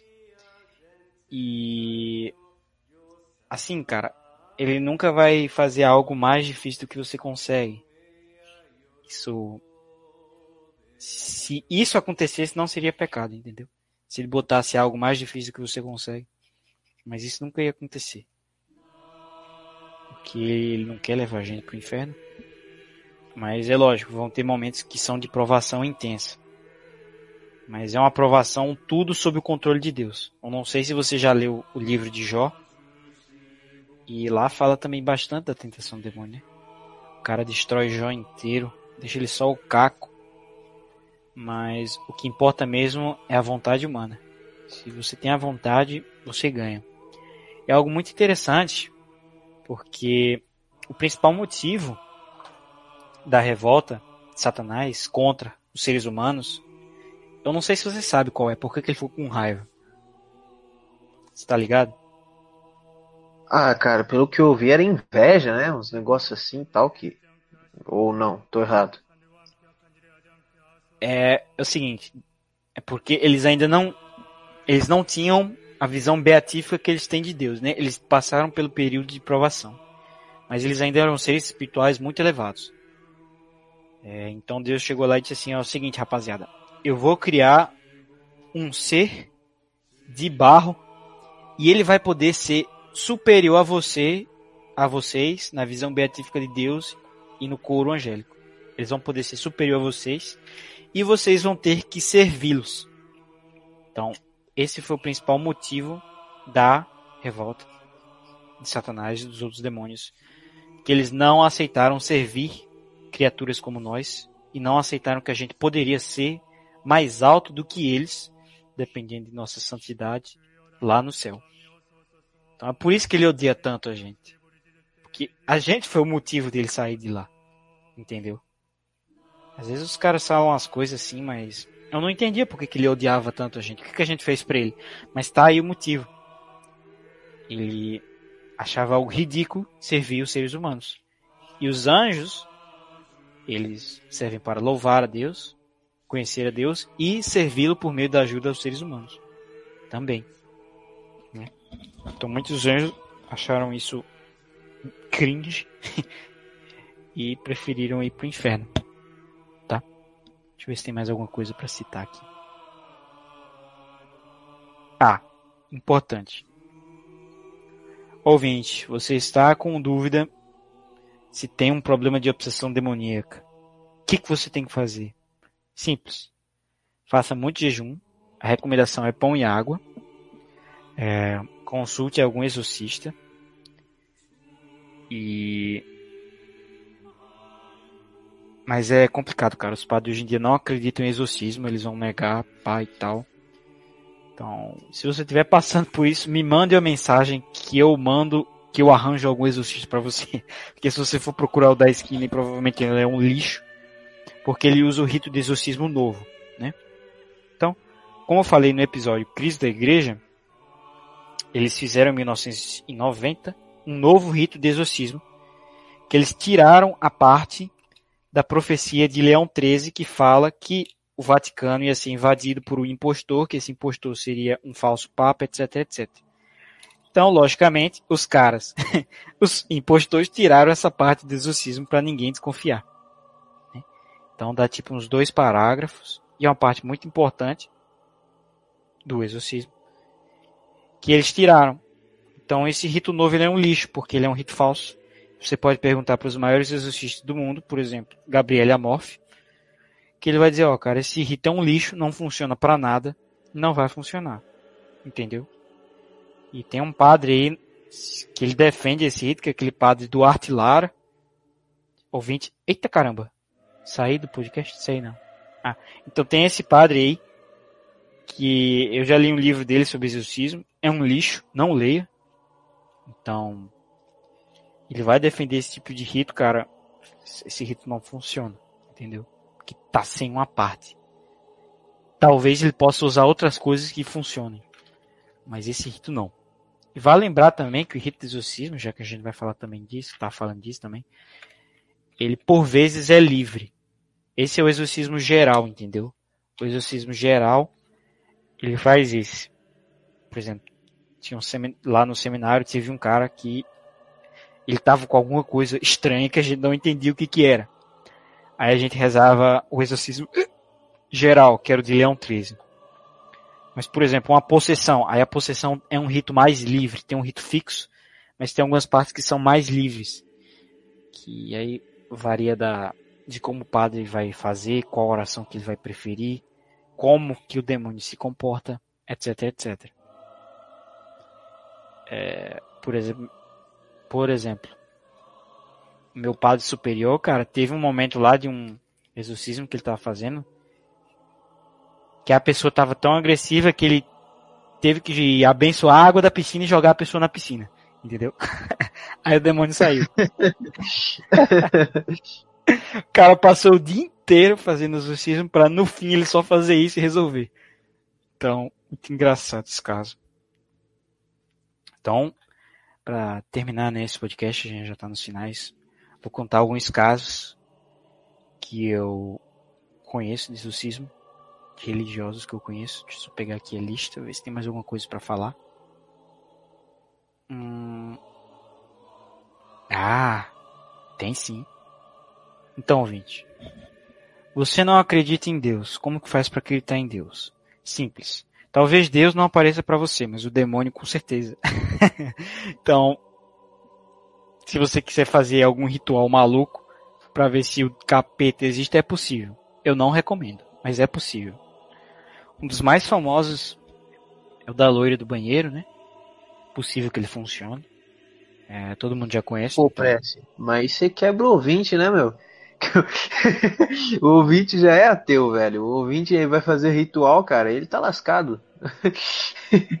ah, mas ele vai. Ah, se funcionar o ritual, ele começa a rezar. Tô brincando, ouvintes. Mas ele, é, a maioria dos ouvintes são ateus ou não? Não sei. É não, não, acho que não. Não, a maioria deve ser cristão. Mas pode, pode até ser ateu, mas é medroso. cara, esse, esse negócio da loira do banheiro, cara, eu tinha um medo, velho. Um medo, um medo. E, e eu tinha mais medo, não era nem da loira do banheiro, cara. Era. Era da Maria Sangrenta lá que os caras falavam, velho. Pô, mano, eu lembro que eu ia no banheiro lá da minha escolinha, cagado de medo, velho. Eu mijava rapidão, velho. Saía correndo. Tinha um espelho assim. Aí você saía um espelho daqueles espelhos grandes, sabe? Aí você saía, você se via no espelho assim. Aí dava maior medo de pular alguma coisa do espelho. Aí eu saía de lá correndo, cara. É, espelhos é, é, é um artefato necessário para alguns rituais, a maioria deles na realidade. Espelhos e telas. É, ele normalmente gosta de se aparecer, não fisicamente, mas em espelhos. Agora, por que, cara? Não sei, não estudei isso. Na realidade, eu acho que eu estudei, mas eu esqueci. então, tem esse da loira do banheiro, que é um pacto tácito com o demônio. O que é um pacto tácito? É quando você faz um negócio e você meio que joga no verde, e jogando no verde você abre é, brecha para uma entidade lá, entendeu? É óbvio que não existe uma loira no banheiro. É óbvio. Então vai chegar uma entidade lá, que vai ver que você está chamando, e você quer chamar alguém porque você sabe que não existe uma loira no banheiro, e na realidade, no fundo, no fundo, você quer chamar uma entidade espiritual, então essa entidade espiritual vai lá e aparece. Entendeu? Então. Charlie Charlie. Você sabe que o, o Charlie Charlie, ele não existe, sei lá, né? É impossível dele responder. Você, no fundo, no fundo, quer chamar uma entidade espiritual para responder aquilo. Então a entidade espiritual vê assim, ah, muito bem, tô indo aí. Espera um momentinho. cara, esse, esse negócio do Charlie Charlie é muito bom, cara. Aí eu lembro que os caras falavam assim, não, não, você tem que escrever yes ou no, porque se você escrever sim ou não, ele não vai entender porque ele é americano. Muito bom. É, entendi. Muito bom. Mas, cara, esse negócio, por exemplo, do, do Charlie Charlie, então, até nisso tem risco, então, cara, que eu sempre achei que era uma zoeirinha, assim, de tipo, o vento mexeu, entendeu? Não, cara, se você fizer num canto fechado, pai e tal, e o demônio quiser, funciona. Lógico, o que você ganha no ritual, ele vai cobrar 10 vezes mais. Funcionar, talvez seu filho se mate, talvez ele se mate, mas é, funciona assim. É, é inegável. Tem outros que funcionam mais, é claro. Por exemplo, aquele tabuleiro Ouija. Ele não é só zoeira não, cara. E digo mais. 90% dos casos de obsessão demoníaca ou possessão que acontece, não possessão, mas obsessão, é por causa do tabuleiro Ouija. Pelo menos de um cara que foi exorcista que eu falei com ele e ele me citou isso, né? Mas também acontece fenômenos espirituais esquisitos se você jogar o tabuleiro Ouija. Do relato que eu tenho, né? O cara relatando que ele que o primeiro que o gato dele ficou completamente maluco e ele começou a ver uns vultos pequenos andando pela casa e barulho que só. Então, é bem tenso o tabuleiro Ouija. Aqui ele segue um método tradicional de rito satânico, né? E eu também não sei por que, que ele gosta mais do, do Ouija do que o Charlie Charlie, mas é porque as pessoas levam a sério, né? O Ouija, quando o cara vai fazer o as pessoas fazem a sério.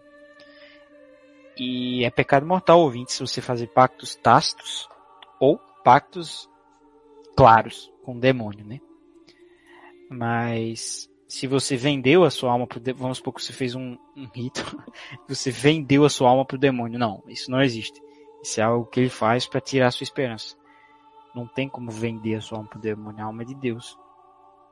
Entendeu? Mas é lógico, se você fez essa cagada, você tem que fazer uma abjuração, tem que chamar um padre, ele vai fazer né, um rito para desvincular esse falso contrato. Né? Mas não se preocupe muito se isso ocorreu. Então eu vou contar as histórias agora que eu passei é, de exorcismo, tentação, possessão e pá. E eu acho que eu vou botar uma música de suspense agora. Aquelas pra deixar o ouvir todo cagado de medo. Vamos lá. Primeira história. Conheci, não vou dizer em qual país, conheci um padre exorcista. Qual era o problema? Ele não era um bom exorcista. então, o exorcista normalmente ele tem que fazer muito jejum antes de um caso, oração, preciso nem dizer. ser um cara muito estudioso e que tem uma concentração sublime. Então, essa pessoa foi fazer esse exorcismo. É, e ele cometeu um erro grave, um erro gravíssimo. Foi fazer um exorcismo sem pedir autorização do bispo. Porque a pessoa que tem autoridade de fazer exorcismo é somente o bispo. Só que como o bispo ele normalmente não não tem tempo para fazer exorcismo e tal, ele dá esse exorcistatus que chama, exorcistatus, que é o status de exorcista, para algum padre que está submisso a ele. Então, o bispo ele usa a roupa vermelha normalmente. E o, e o, e o exorcista também usa a roupa vermelha, né? Que é justamente para representar isso. Ele está como se fosse o bispo ali naquela função de exorcista. Então, em teoria, você pode ir para um bispo que ele consegue realizar um exorcismo em você. Mas, lógico, não é porque ele é bispo que ele é um bom exorcista. Mas ele tem essa graça especial do exorcismo. Ele tem essa capacidade e a licitude. E esse padre ele foi realizar o exorcismo sem pedir autorização para o bispo. Isso é um pecado mortal, isso é um pecado gravíssimo. Então tinha essa pessoa, essa pessoa estava muito má, estava com a possessão grave. E o padre começou a fazer o exorcismo, papapá. E na casa do vizinho, escuta essa. Na casa do vizinho, a família estava jantando, né? Bonitinho, a mulher, os filhos, o homem. O homem se levantou da mesa, pegou a faca da cozinha, foi pra frente da família e cortou a garganta e morreu. Caramba! Você é louco. Então, durante o exorcismo, no vizinho isso aconteceu. Então, como é que se explica isso? Então, né, quando a pessoa faz um, um exorcismo sem licitude, muito provavelmente ela é uma pessoa despreparada. Então, acabou que deu uma, um movimento espiritual ali inadequado. E foi se permitido, né, pe, pelo reino celeste, tentar essa pessoa de forma tão abrupta para ela fazer isso. Lógico, a pessoa ela tem um livre-arbítrio. Só que a tentação nesse momento foi muito forte. Também para mostrar a esse padre que ele não podia fazer isso nunca mais. Né? Então essa pessoa acabou se matando. E porque o padre realizou um exorcismo sem autorização do bispo. Ô Prece, uma dúvida, cara. Rapidinho, cara, que você falou desse negócio, tipo, que o, que o cara lá, o pai que, né, cortou a garganta, ele foi muito tentado, tipo, a fazer isso. Cara, às vezes, eu tô andando na rua, eu não sei se você já teve isso, mas tá passando lá uma, vai, uma, uma mãe com a filhinha, cara. Às vezes, cara, me dá vontade de dar um chute na cabeça da menina, entendeu? Tipo, do nada, cara, e dá essa vontade, tipo, ou sei lá, tá uma mulher passando na ponte assim com um carrinho de bebê, e às vezes dá vontade de jogar o bebê para fora da ponte, cara. tipo, eu nunca faria isso, né? Tipo, você, você só pensa, isso aí é coisa do, do demônio ou, ou não? Pode ser. Eu não tenho isso não, cara. Eu acho isso muito esquisito. Eu penso no máximo em, sei lá, dar um beijinho da criança ou abraçar ou abanar é, melhor que ela. Não Tipo, chutar não é, não é aquela vontade assim insuportável, mas tipo, passa pela sua cabeça, sabe? Tipo, dá um chute na cabeça dela, tipo, e aí você já, mano, você pensa, como assim? Por que eu tô pensando isso, entendeu? Às vezes eu tenho isso, cara. É. É um pouco esquisito. Mas você tem que ver, né? Porque você usa muito celular, muito Twitter e tem muito louco lá, então às vezes a pessoa acaba absorvendo as loucuras dos outros. Então tem que, tem que dar uma estudada. Mas provavelmente é. Não uma criatura muito forte, é, mas é. Então nesse caso aí desse cara, ele provavelmente foi tentado por alguma categoria rank S+, ou S, entendeu? E acabou que aconteceu o que aconteceu. E ele se matou na frente de todo mundo. Que terrível. Conheci também. É outro caso. Similar. E foi basicamente a mesma coisa. O cara foi lá fazer e ele não tinha autorização do bispo. E foi em um mosteiro.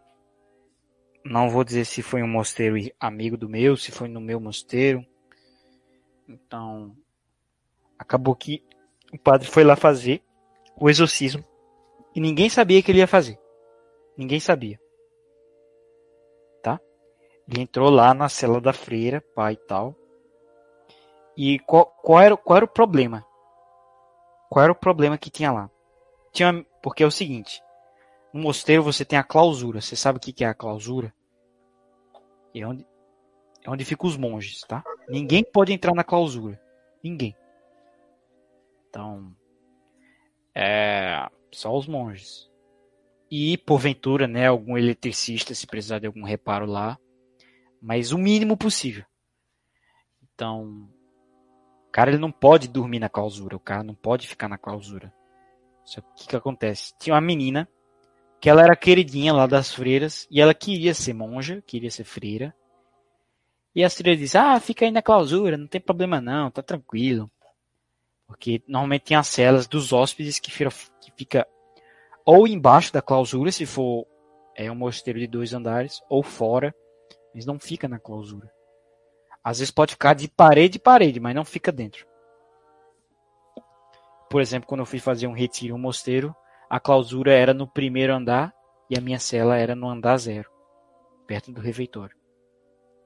É, voltando. Então o padre foi efetuar esse exorcismo, ninguém sabia. E tinha essa freira novinha lá, queridinha, tá? A Santinha. E ela tava lá fazendo as coisas dela. Era mais ou menos 19 horas. Provavelmente ela estava rezando o texto, ou não sei, lendo um livro. Esse é o horário livre que a gente tem. E o que, que aconteceu? O padre estava lá fazendo exorcismo, papapá, e ele não era um padre muito experiente, não era um padre muito bom. E, ele, e, e essas monjas, elas fizeram essa coisa muito errada, né? Que é deixar alguém entrar na clausura sem ser monja. Ela era aspirante, essa menina, eu acho. Não sei se ela era aspirante.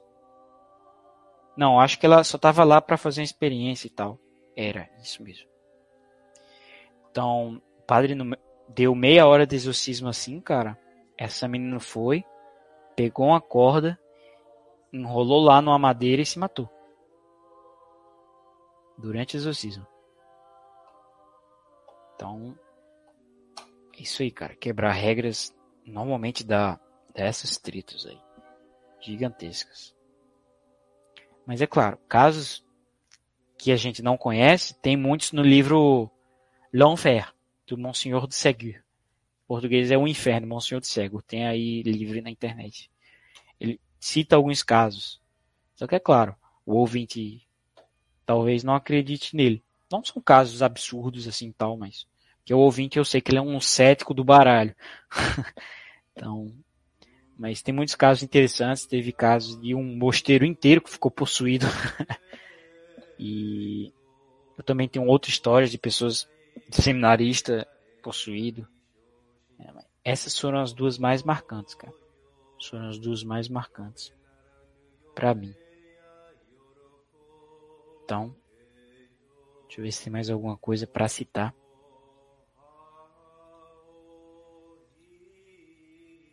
Deixa eu só ver, ver aqui no Telegram. Ai, ai, ai, cadê o Telegram?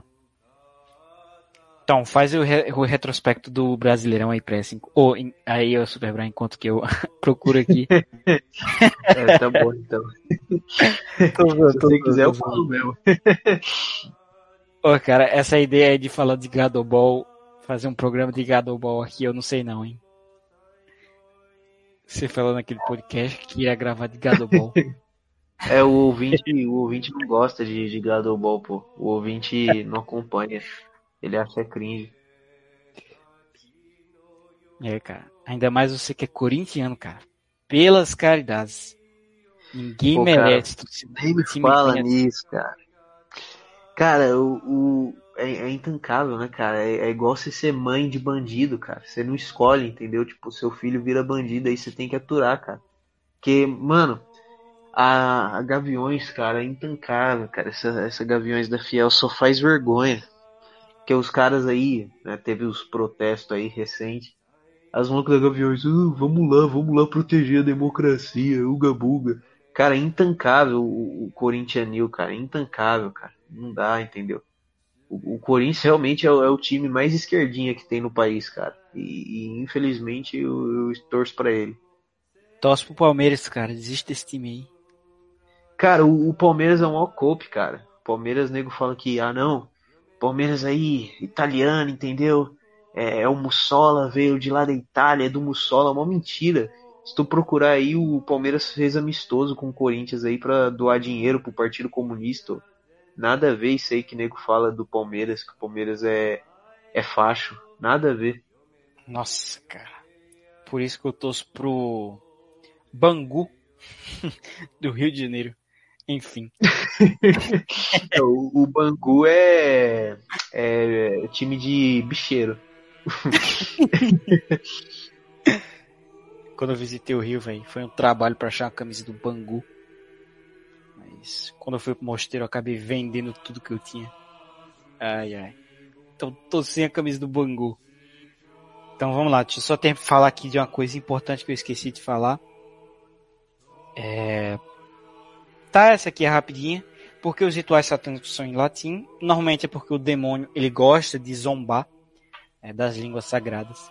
Então, normalmente os rituais satânicos são ou em latim ou em hebraico. É, os que eu conheço, pelo menos. Então, ele gosta de se fazer tão importante quanto Deus, então ele quer que seja nas línguas sagradas. Por isso que tem a tendência maior de funcionar. Tá?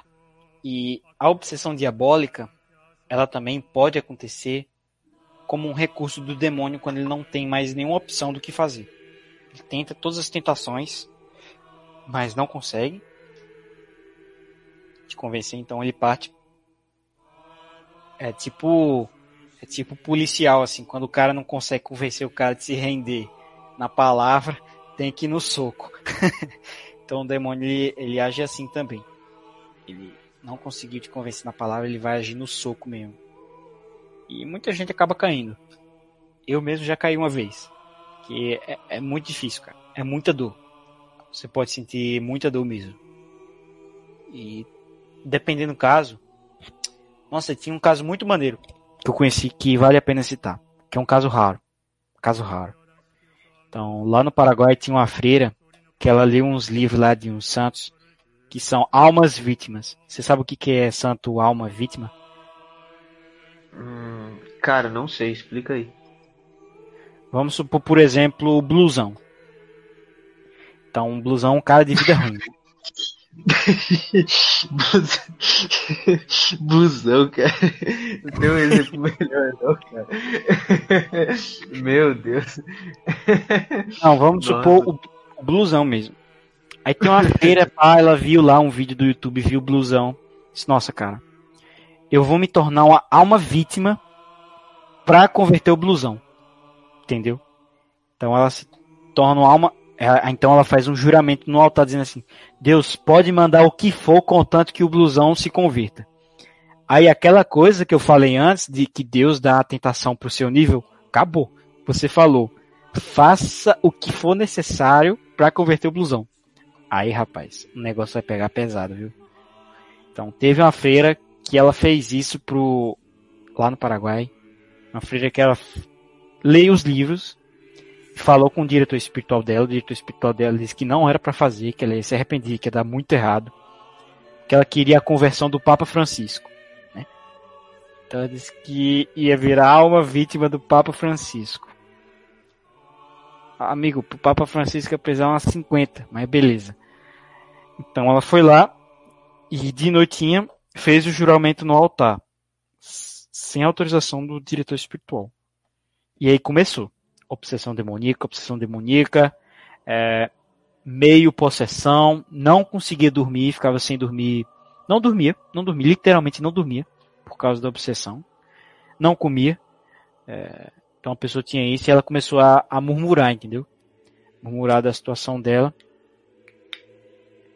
E o diretor espiritual dela disse, ah, ó, tenta parar com isso, desfaz esse juramento. Então, ela foi lá e desfez, e no momento que botou a mão, passou. Entendeu? Mas aí ela foi tentada pelo demônio de novo, e aconteceu a mesma coisa outra vez. E, cara, mesma história. Pá, pá, pá, murmurou, e o padre teve que ir lá e desfazer o juramento com ela. Muito interessante como a partir do momento que a pessoa desfaz o juramento, acabou. Acabou a tentação. Então, é isso aí, ouvintes. Não virem almas vítimas. Vocês vão se errar muito. E alma vítima era tipo assim. O cara perdeu tudo, não existe mais mosteiros. Ah, você é uma vítima, quero morrer. e era um cara black pilado, mas era dez vezes mais macho do que qualquer pessoa que você conhece, entendeu? Então o cara tancava.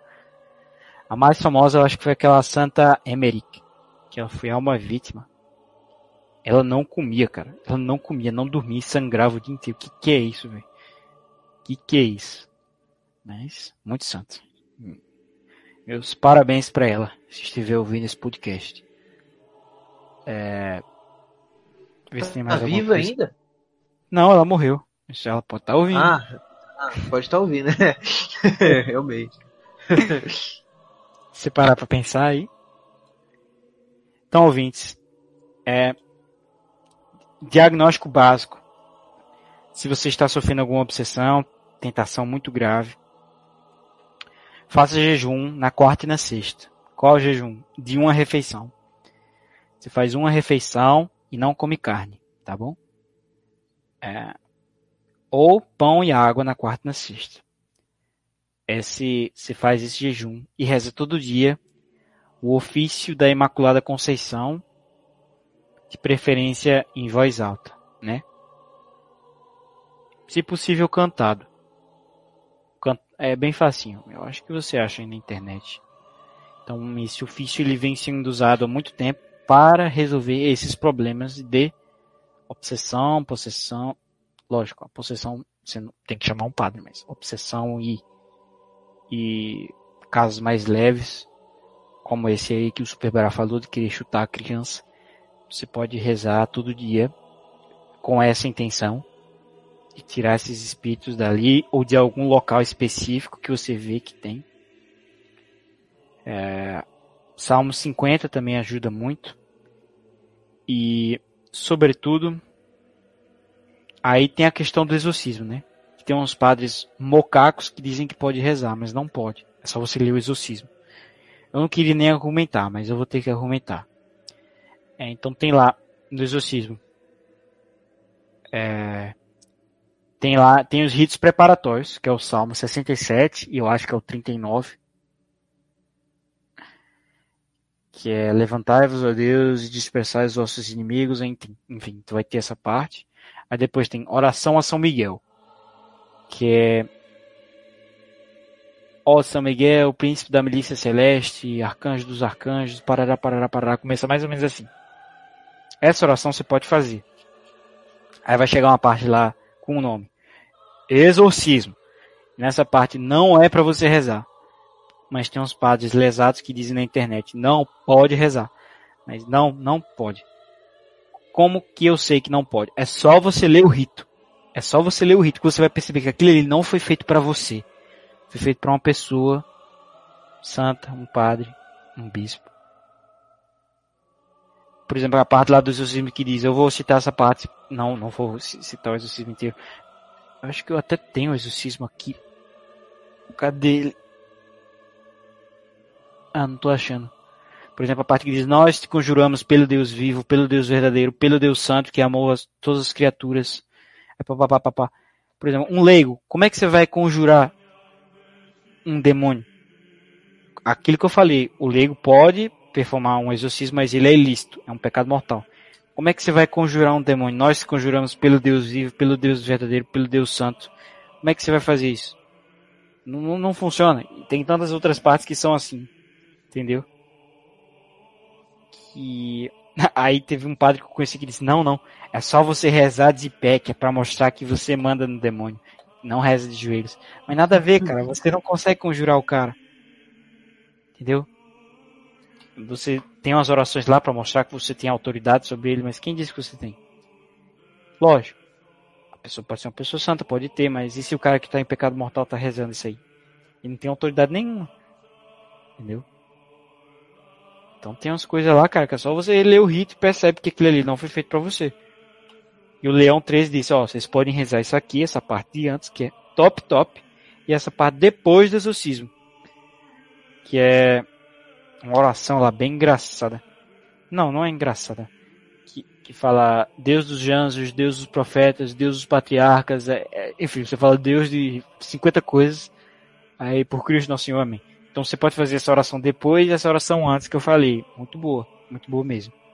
Só, só, só não cometa o erro de rezar essa do meio. Você pode inclusive ter problemas por causa disso.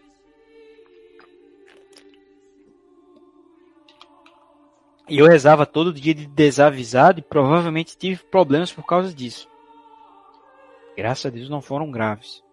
Mas tive problemas porque, cara, não é algo para você, entendeu? Então, você pode, como eu citei, rezar o ofício da Imaculada Conceição. Ofício muito bonito, uma oração linda, linda, linda, linda. Na minha opinião, a oração mais linda que, que já foi criada. É, Dizem que tem outra que foi bonita, que foi o demônio que fez e um cara possuído, e que no final ele botou assim: pode um louco, pode um louco escrever um poema tão belo à Virgem Maria. então, eu ainda quero ver esse esse poema que dizem que é o mais bonito de todos, que foi escrito por um demônio. Mas eu não rezaria. É, mas sem ser esse, com certeza o ofício da Imaculada Conceição. Muito bonito, cara. Muito bonito mesmo. E exceto isso, o que, que você pode rezar? Você tem a oração Pequeno Exorcismo de São Miguel. Recomendo que você reze em latim, mas pode ser em português. Que é. Deixa eu ver como é que é. Eu sei rezar em, em latim, mas deixa eu ver se eu lembro em português. São Miguel Arcanjo, defendei-nos, bom combate. Deixa eu, ver aqui bonitinho. Eu não vou falar em latim porque ninguém vai entender. São Miguel Arcanjo, defendendo-nos no combate, sede nosso refúgio contra a maldade e ciladas do demônio. Ordene-lhe Deus, instantemente o pedimos, e vós, príncipe da milícia celeste, pela virtude divina, precipitai ao inferno Satanás e todos os outros espíritos malignos que andam pelo mundo para perder as almas. Amém. Então eu prefiro é, rezar em latim, porque é uma das três línguas sagradas que estão escritas na cruz, né? o grego, o latim e o hebraico.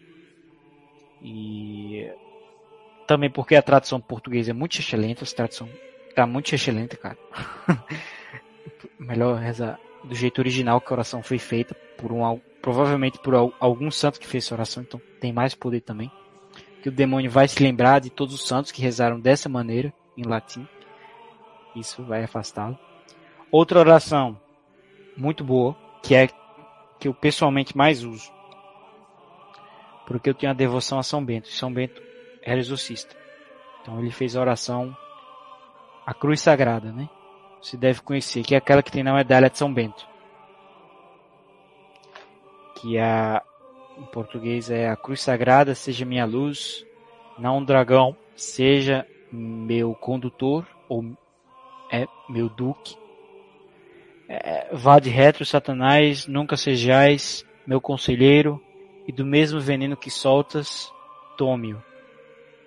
Lógico, em português fica esquisito, mas em latim rima e aí é muito bom. É, então são orações aí muito boas, se vocês estiverem passando por esse tipo de problema. E para os ouvintes que têm problema com masturbação, oração ao anjo Rafael, que ele é o anjo ligado a esses problemas de desordem sexual e problemas sexuais em geral.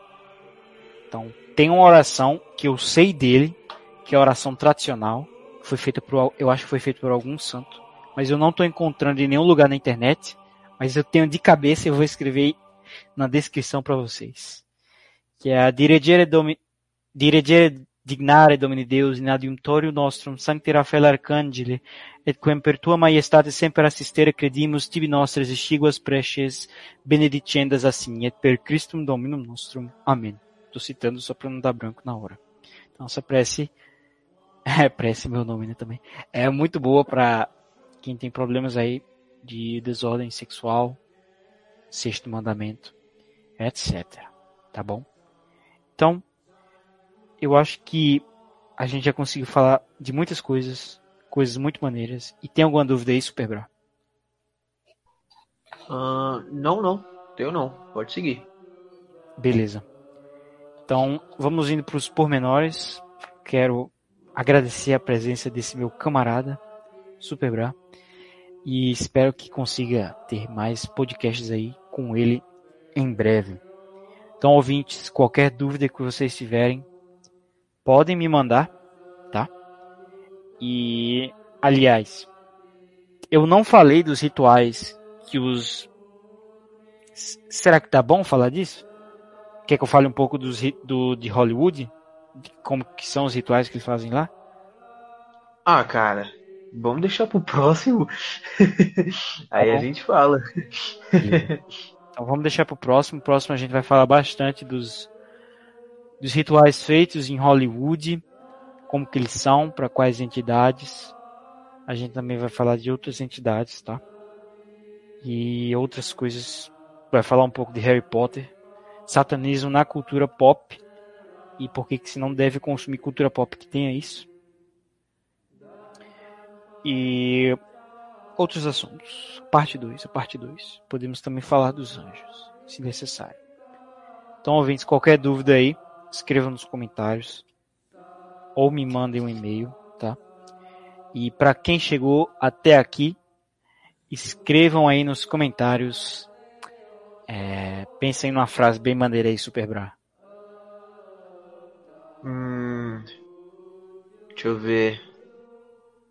Hum, Biridim. Biridim. Escreve aí nos comentários.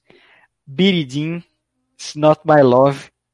Essa música, inclusive, foi feita contra aquela raça lá, né? Mas enfim, pra quem não sabe, tá sabendo agora. Que foi uma parte que ele tirou da música. Enfim.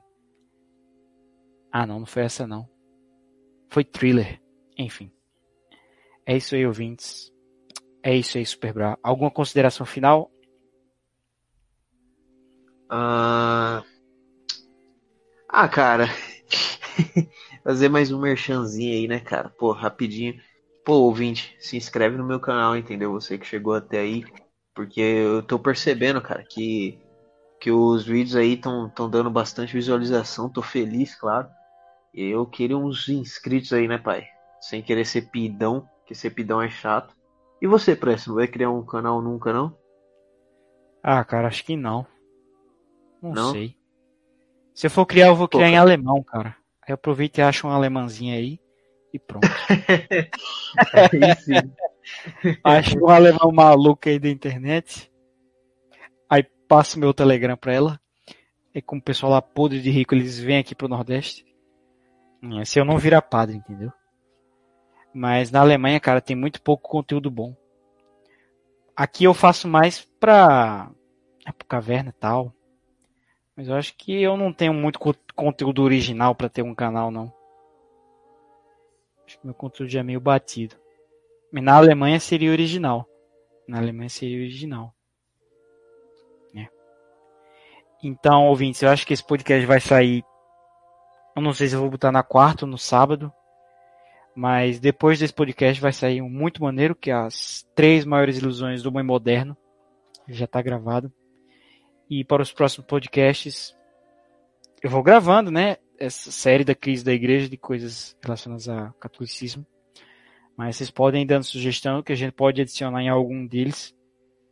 Ou, se quiserem, podcasts mais relacionados, mais religiosos, de temática mais religiosa do que os que estão feitos agora. Que eu estou fazendo algo mais abrangente. Me avisem aí, tá bom? Então, valeu aí. E tchau, tchau. Pronto. Concluí gravação.